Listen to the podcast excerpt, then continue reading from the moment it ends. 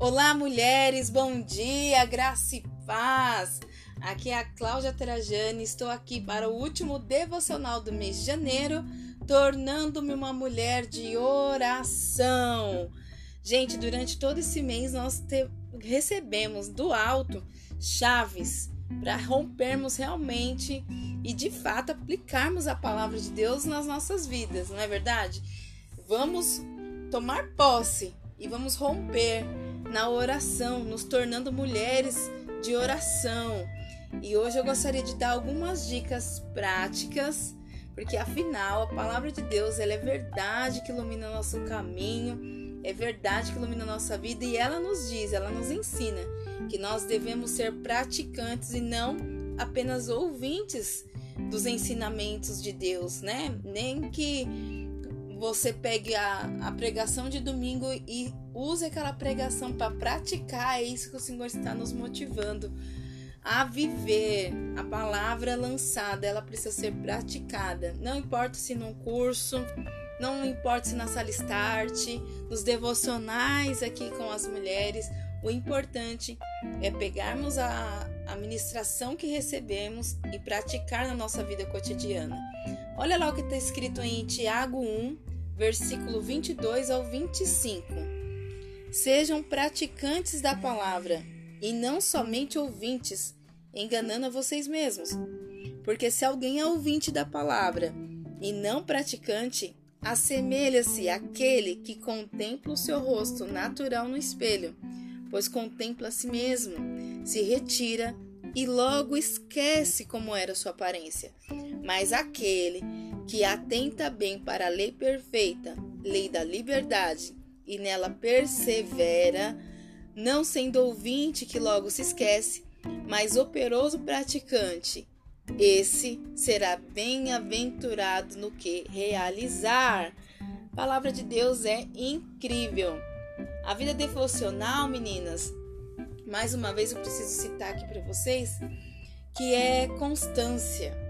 A vida devocional é resumida pela, por essa palavrinha, constância, o que significa dizer que nós precisamos ter uma autodisciplina para tornar essa vida devocional, a oração, como algo prazeroso. Já aprendemos que é necessário criar um ambiente, é, é importante é, ter um ambiente, ter um horário. Mas hoje eu quero te dar mais uma dica.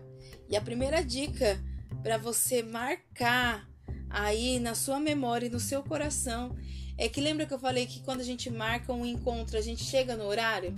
Então, nesse encontro que você marca com o Espírito Santo, que foi falado semana passada, que você marque um horário, prepare um ambiente para receber essa essa pessoa que é o Espírito Santo para estar tá ali tomando um, um cafezinho com você e trocando uma ideia, você vai levar algo importante para esse encontro. Então essa é a primeira dica de hoje: um caderno, uma caneta e a Bíblia não pode faltar.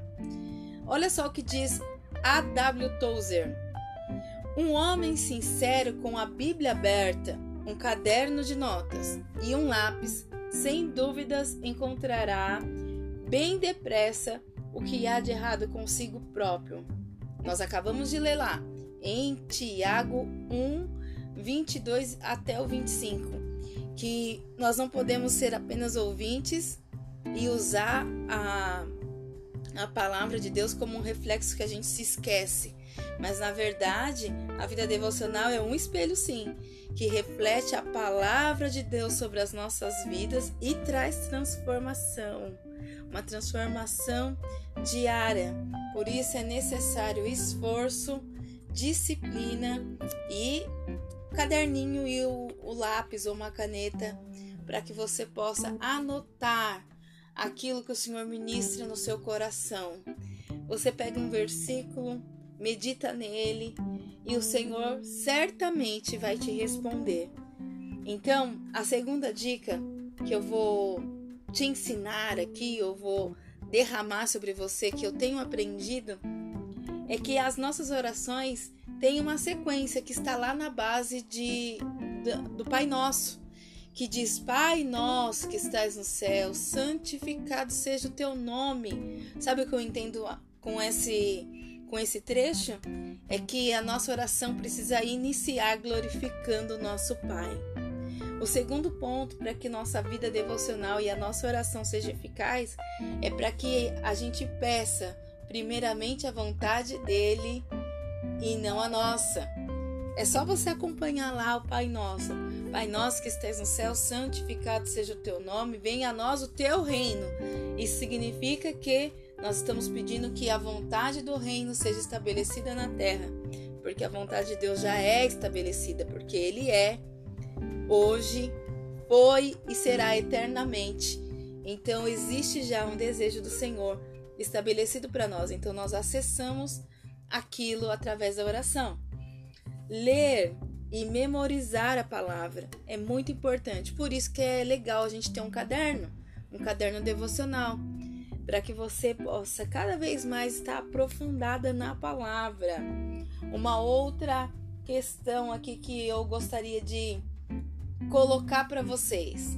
Você já glorificou a Deus, já pediu para que o céu venha para a terra, já pediu que a vontade de Deus seja estabelecida sobre a sua família, sobre a sua casa, sobre os seus negócios, e aí já memorizou um versículo e aí chegou a hora de interceder. Você sabia que a intercessão não tem nada a ver com apenas os obreiros que se dispuseram a orar durante o culto? A oração também é para você. A intercessão é como se a gente se colocasse no lugar do outro. E todo mundo é intercessor. Intercessor do, mar... intercessor do marido, dos filhos, do chefe, dos pastores. É uma forma de excelência. É uma forma de apoiar alguém. É uma forma de amar alguém. Talvez você não imagina como começar. E aí eu posso deixar uma dica aqui para você. Interceda pelos seus pastores, pelos seus líderes, pela igreja de Cristo. Eu creio que o Senhor vai ministrar poderosamente ao seu coração. E uma outra coisa que é importante, não é a última, mas é uma chave muito importante, é cantar louvores. Você sabia que quando nós louvamos ao Senhor, cadeias automaticamente rompem? Lembra de Paulo e Silas na prisão? Eles simplesmente louvaram e ali eles foram libertos. O louvor ele é capaz de romper é, ciladas de Satanás, é capaz de abrir os, as comportas do céu e te conectar diretamente com o Pai. Então não deixe de louvar, cantar uma canção para o Senhor de adoração a Ele.